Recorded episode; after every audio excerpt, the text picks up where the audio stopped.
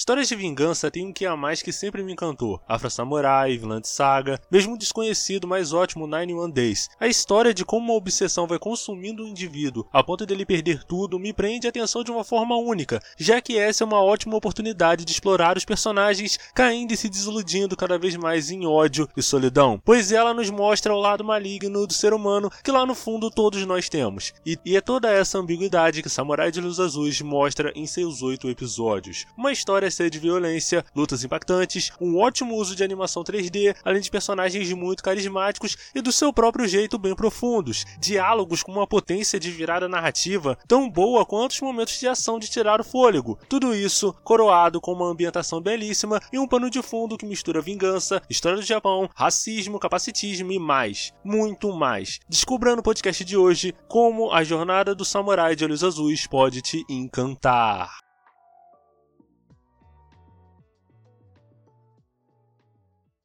Só passando aqui para lembrar que lançamos episódios novos todas as sextas-feiras ao meio-dia nos agregadores de áudio Anchor e Spotify e episódios novos todas as sextas-feiras em radiojhero.com.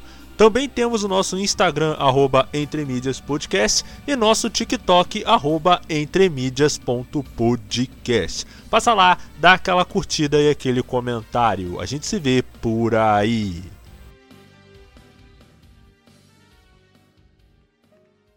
Olá pessoas, aqui é o e bora de Vingança e Samurais. Samurai de Olhos Azuis, ou do inglês Blue Ale Samurai, é um anime da Netflix lançado em 3 de novembro de 2023, tendo sido co-criado por Michael Green e sua esposa Amber Noizumi. Isso já é interessante por duas razões. Michael Green é um roteirista renomado, tendo escrito séries como Smallville, Deuses Americanos e tendo escrito Logan, até hoje reconhecido como um dos melhores filmes de super-herói de todos os tempos. Bom, ele também escreveu o roteiro do live action de Lanterna Verde, e bem, não dá para acertar sempre, né? O outro motivo está na Amber Koizumi. Mas ela não é só a esposa do Michael Green? Não, não é só isso. Ela também é uma nipo-americana. Isso vai ser vital para a construção da narrativa da história, uma vez que a protagonista também é uma mestiça, sendo especificamente uma samurai que vaga pelo Japão em busca de três homens brancos que vieram ao país traficando ópio, mulheres e armas. Mizu deseja se encontrar e se vingar pela morte de sua mãe e pelo seu próprio nascimento, uma vez que sendo uma mestiça, daí o nome Samurai de Olhos Azuis, ela sofreu muito preconceito por parte das pessoas que estavam ao redor dela, até ser acolhida por Eiji, o lendário ferreiro cego que fazia katanas para os melhores espadachins do Japão. Agora Mizu parte em sua busca de sangue em combate, onde seu destino vai se cruzar com o destino do shogunato e talvez de todo o país. Samurai de Olhos Azuis é repleto de ação. O fato de ser uma animação 3D pode afastar alguns no início, mas a fluidez do combate e o uso dinâmico de ângulos de câmera faz as sequências de combate serem ótimas, algo que me lembra Dragon Stampede e mesmo Arcane em alguns momentos. Os cenários contribuem bastante para isso, sendo bonitos e funcionando dentro dos combates com uma dificuldade a mais, seja Mizu lutando contra vários oponentes na costa de uma montanha, seja ela lutando à beira do mar no pôr do sol, uma parada bem filme de samurai mesmo.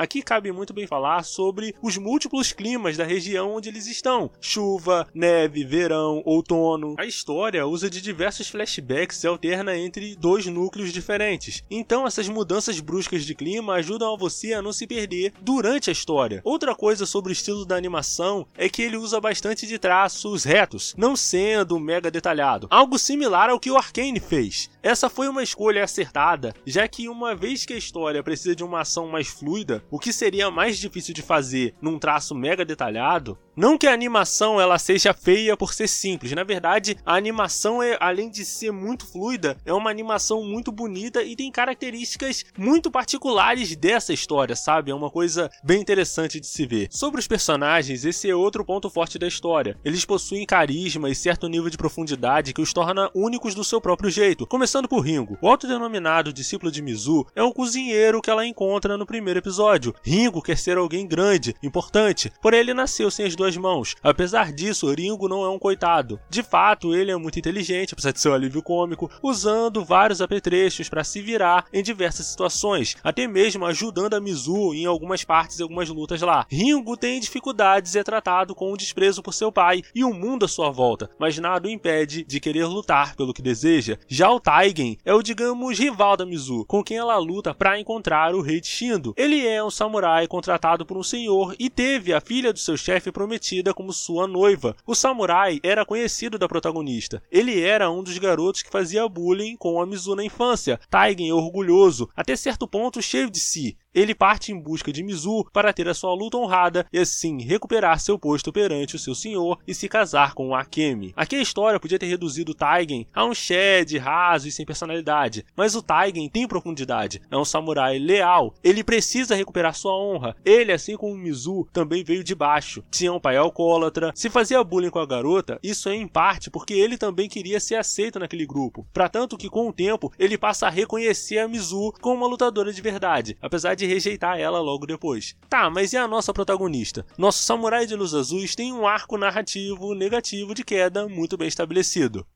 Hã? Arco de queda? Bom, muito bem, eu vou explicar isso de forma simples, até porque eu mesmo pouco entendo dessas nuances de roteiro mais profundo. Dentro da escrita, existe o conceito de verdade e mentira narrativa, sendo a verdade algo que o protagonista precisa, ainda que ele não saiba, ou algo que o fará ser alguém melhor, ainda que ele não queira. Já a mentira narrativa é uma crença que seu personagem possui, crença essa que o impossibilita de ver a verdade narrativa, gerando assim os sintomas da mentira: medo, solidão, raiva, espiral de autodestruição, entre outros. Se o personagem confronta sua mentira narrativa e a supera, temos um arco positivo. Se ele persiste em acreditar em sua mentira narrativa, temos um arco negativo. Sendo que, de novo, essa é uma explicação muito rasa que eu tô dando agora e ela pode estar incompleta. Vale a pena você dar uma olhada com relação a técnicas de roteiro, é uma parada interessante de estudar. Tá, ok, palestrinha. Como isso se conecta de volta na minha samurai sanguinária? Mizu passou toda a sua infância sendo rejeitada por todos ao seu redor, sendo inclusive chamada de Onryu, que é um tipo de fantasma do folclore japonês. Tendo perdido sua mãe num incêndio provocado por pessoas que as perseguiam, ela então passa a acreditar que a vingança é a única saída para finalmente obter a satisfação que tanto deseja. A partir disso, ela passa a aprender a forjar espadas com o mestre Eiji e a assistir os samurais testando o fio da espada, assim aprendendo suas técnicas, ou seja, ela acredita na mentira mentira de que a vingança é a única saída. Porém, essa mentira narrativa é questionada, gerando um dos melhores episódios da série inteira. Vamos a ele e já aviso que vai ter spoiler, tá? Então já fica avisado, pula pro tempo que eu coloquei lá na descrição do episódio.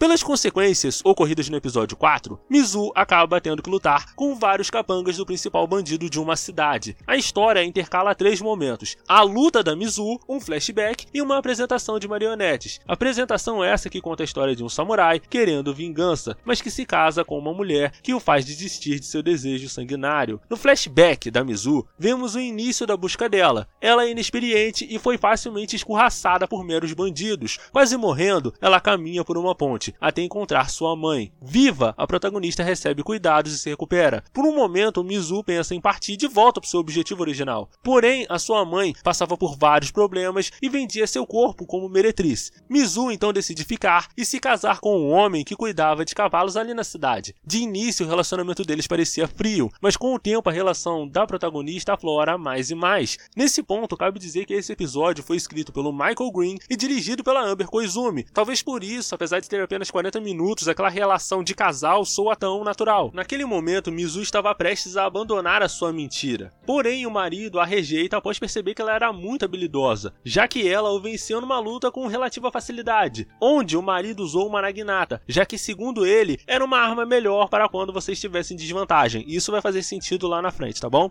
Uma vez rejeitada, a protagonista então tenta agradar o marido. Ela se maquia como uma geisha e o espera na sala. Porém, a casa é cercado por samurais querendo querendo matar Mizu. Ela vê o marido de longe, pensando que ele iria ajudar. O homem, porém, a abandona para morrer. Furiosa, Mizu mata todos os lutadores ali. E depois da luta, a mãe e o marido dela surgem e começam a discutir entre si, um jogando a culpa no outro. Agora eu pergunto: teria a mãe de Mizu a vendido porque era uma viciada em ópio? Ou o marido a vendeu para ter de volta o seu lugar como cuidador de cavalos do senhor feudal? Bom, isso não importa mais. O marido mata a mãe de Mizu e Mizu mata o próprio marido ali. Então ela parte sozinha. Em paralelo, a história das marionetes continua, com o samurai da história, que nós achávamos que era Mizu, matando guerreiros que eram parentes da noiva, já que ela era parente do clã que o samurai queria se vingar. A noiva vê essa cena terrível e ela própria se torna um Onryo. Aquela era de fato a história de Mizu. Os seus dois lados, o seu lado de mulher e o seu lado de guerreira, entraram em conflito. Porém, o lado do samurai acabou vencendo. E cara, é muito maneiro a gente falar isso, porque tinham três núcleos, né? O núcleo do flashback, o núcleo da luta atual da Mizu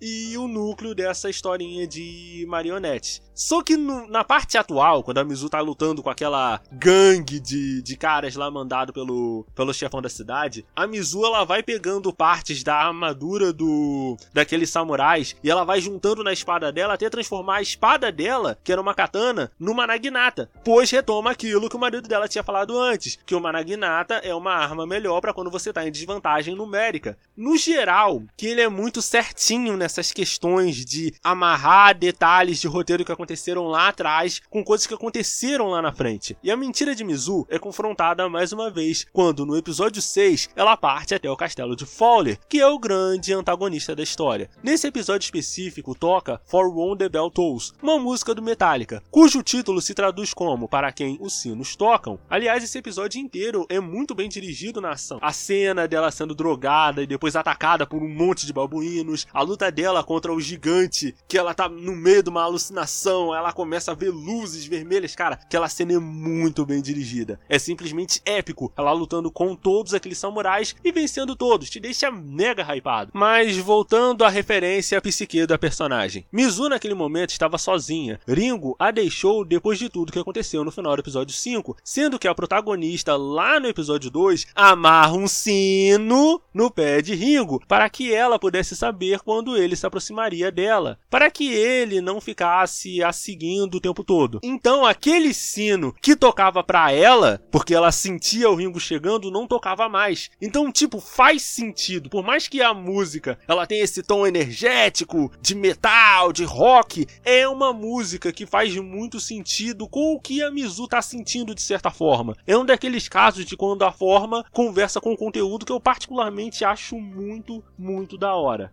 E o Ringo fica muito chateado com a Mizu, pois a Mizu deixou a Kemi ser capturada. Mas você pergunta, quem é a Kemi? A Kemi é, na minha opinião, a personagem secundária mais importante dessa história, sendo quase uma segunda protagonista. A Kemi é filha de um senhor feudal muito influente, que deseja casá-la para obter uma aliança política e econômica. Ela, porém, deseja ficar em Kyoto e se casar com Taigen. A Kemi é voluntariosa, dissimulada, esperta. Desde o início, ela se mostra competente em manipular Taigen. E após o samurai começar a sua busca por Mizu, Akemi decide segui-lo para que seu pai não a case com outra pessoa. A cena inicial dela é perfeita. Começa com Akemi treinando que iria falar com o pai várias e várias vezes. Ela entra nos aposentos do senhor feudal e antes que ela comece a falar, antes que ela fale qualquer coisa, tem uma porção de comida jogada no seu rosto. Quem fez isso foi seu irmão pequeno, a quem o pai o trata com o máximo de mimos, sem se importar com a bagunça que o garoto faz. Já com ela, que quer apenas o básico, o pai é a cerca de realizar o que ela deseja, proíbe mesmo. Nesse ponto, um outro personagem de apoio mega importante para Akemi é o Seki, que é o criado dela. Aconselha em diversos momentos durante a história, fazendo o papel de ensinar a menina de fato que ela deveria fazer. Como uma mãe, eu gosto muito de uma conversa que eles têm no episódio 7, onde o Seki diz que lutou como um guerreiro e cuidou da Akemi como uma mãe. Ambos foram difíceis, mas o segundo trabalho ele gostou bem mais. Agora a Akemi se vê acuada em um contexto social absurdamente misógino, em que as regras, tal como postas, não podem mudar. Ela tenta lidar com isso rejeitando seu destino, querendo se livrar daquelas amarras, mas acaba falhando no processo. Ela, porém, se dá conta de que para conseguir o que quer, a partir dessas limitações impostas pelo ambiente, ela teria que ser dissimulada. E aqui entra um dos pontos mais importantes de Samurai de Olhos Azuis. Uma das coisas mais complicadas em escrita de roteiro, em especial nos dias de hoje, está em como escrever boas personagens femininas. Ok, escrever mulheres indefesas, vazias ou hipersexualizadas é muito ruim, mas a resposta de só fazer mulheres onipotentes e sem defeitos também também está se mostrando os seus limites, não está mostrando que é uma ideia tão boa. Nesse caso, o que fazer? A série recente da Netflix sobre Mizu e Akemi nos deu uma resposta para isso. Falhas. Falhas são um traço comum em todos os seres humanos. A empatia não vem apenas de nós vermos traços gostáveis em personagens, mas de nos enxergarmos neles, mesmo em seus traços mais reprováveis. Mizu é vingativa, rancorosa, implacável, intransigente. Akemi manipuladora, mimada, geniosa, porém ambas têm suas razões. Mizu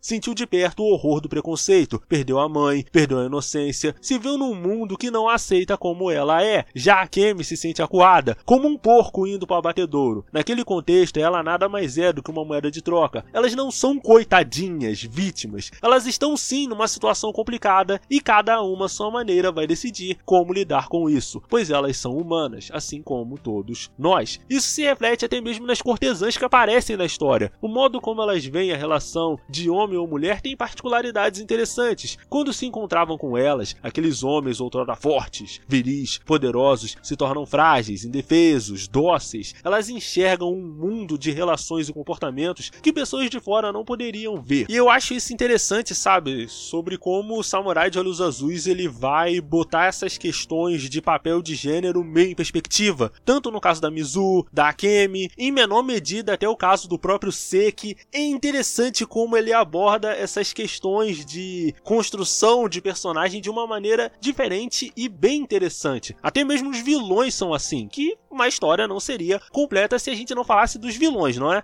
A história tem dois antagonistas principais e um terceiro que eu não vou revelar aqui por motivos de spoiler. Rei de Shindo é um homem poderoso e muito próximo do Shogun. É manipulador, cauteloso, sempre tenta resolver as coisas a partir de tramóias e planos. Aquela cena, cara, aquela cena do episódio 3, quando a Mizu e o Taigen o encontram para tomar um chá, é vital para construir o personagem, porque tipo, a Mizu vai, porque a Mizu ela quer, ela quer matar as pessoas que fizeram mal para ela, não importa o que acontece com ela depois, e o Tiger ele fica avisando: olha, isso é uma armadilha, você não pode morrer antes da gente ter o duelo. fica na questão: é uma armadilha? Não é uma armadilha? Eles chegam lá para se reunir com o Shindo, eles pensam: não, não é uma armadilha. Mas ele fala: olha, eu posso estar com um monte de arqueiros em volta da onde a gente tá, prontos para atirar. Mas a Mizu fala: olha, isso aí é um blefe. O Tiger fala: olha, isso não é um blefe. Aí fica nessa indecisão até que a gente descobre que não, realmente tinham 500 arqueiros vigiando eles ali e eles acabam tendo que fugir. Cara, essa cena. O diálogo, como eu falei antes, o diálogo do, do Samurai de Olhos Azuis é uma parada muito boa. Parece que é um diálogo que foi escrito com bastante cuidado e eu acho isso bem interessante, sabe? É algo que é um diálogo bom de se assistir e soa ao mesmo tempo muito natural, sabe? É, é, o diálogo dele, na verdade, em termos de escrita, o Samurai de Luz Azuis é, pelo menos no, no pouco que eu entendo, é redondinho, é certinho, sabe? É, é, muito legal. E um fato interessante é que ele não apoia o Fowler, que é o outro antagonista da história, por completo. De fato, o Shindo odeia o Fowler por sua origem branca, sua suposta indolência. Shindo é desprezível, alguém que faria tudo pelo poder, mas que jamais poderia aceitar um estrangeiro estrangeiro conquistando o Japão. Já o Fowler, apesar de ser muito inteligente e ardiloso, ele possui um caráter muito mais imprevisível. Ele é, acima de tudo, sádico. Ele sabe que os japoneses ali ao seu redor não gostam dele, apenas o toleram. Ele, por sua vez, despreza a cultura e os costumes japoneses. Fowler é hedonista e adora os prazeres mais torpes que se possa imaginar. Isso por si só o torna um antagonista detestável. Ele também viu de perto o horror da miséria. Por essa razão, ele decidiu fazer o que bem entende até o fim de sua vida, sendo o retrato do típico colonizador europeu que almeja dominar todo aquele espaço repleto de seres inferiores. A cena dele conversando com a imagem de um santo numa igreja subterrânea é perfeita para construir esse personagem. É quase como se ele estivesse fazendo um acordo comercial com Deus. Fowler segura um inseto com as mãos, discute com a divindade seus termos, diz que se tiver sucesso é uma prova de que Deus consentiu com seus atos e que Fowler construiria um templo suntuoso. Ele termina termina dizendo que não tem interesse em almas, enquanto solta o um inseto ileso na cadeira. O mesmo Fowler que foi responsável por tantas e tantas mortes. Isso diz muito não só sobre o personagem, mas sobre o contexto do Japão em si, um momento em que aquela sociedade estava completamente isolada do mundo, onde a lei da honra entre samurais se chocava com as influências do mundo exterior. O modo como as mulheres eram tratadas literalmente como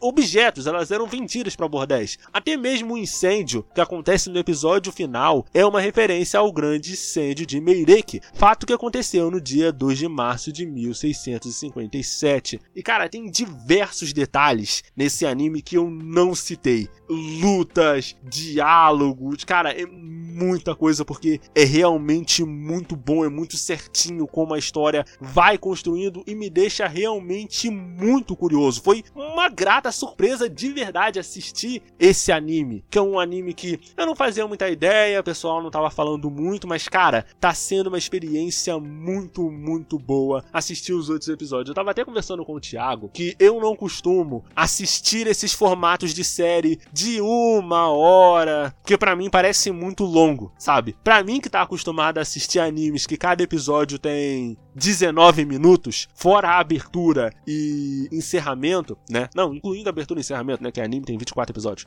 Mas, cara, assim, é tudo muito redondinho, cara. Os episódios eles têm 40, às vezes 50 minutos, mas você assiste no susto, sabe? É tão bem, é tão bem feitinho assim. Eu não diria, eu não diria que ele é uma história mega disruptiva e tal. E como eu conversei com vocês antes, uma história não precisa ser assim. Ela não precisa ser mega disruptiva. Ela só tem que entregar o que ela se propõe e entregar isso com sinceridade. Não tem problema em ser uma história que já foi contada antes. Se for uma história bem contada, o que é o caso do Samurai de Olhos Azuis. Ele me lembra muito a jornada, principalmente do Afro Samurai, do vilão de saga que eu já falei antes, do Nine One Days, que é muito essa tônica do personagem ser estar obcecado com o objetivo, obcecado com uma vingança e ele perceber que ele está perdendo tudo ao redor dele e que isso em dado nível meio que não importa se ele conseguir o que quer.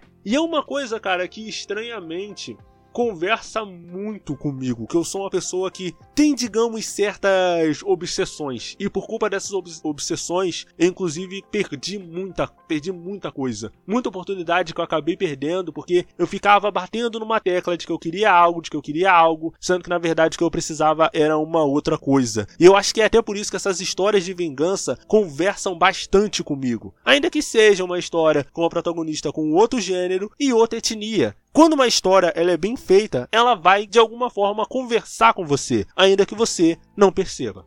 Obrigado a você que está vendo esse podcast de manhã, de tarde à noite. Lançamos episódios novos todas as sextas-feiras, ao meio-dia nos agregadores de áudio Anchor e Spotify. Lançamos vídeos novos no Instagram, no caso, lançamos videozinhos curtos lá. Eu tô tentando lançar três vezes na semana, vamos ver como é que vai sair. Lá no arroba Podcast e o nosso TikTok, arroba. Além, é claro, da Rádio J Hero, onde tem artigos do tipo cultura pop, geek, J-rock e tudo mais. Basta acessar radiojhero.com com. Aqui é o Nash. Tenha uma vida longa e próspera. Até a próxima!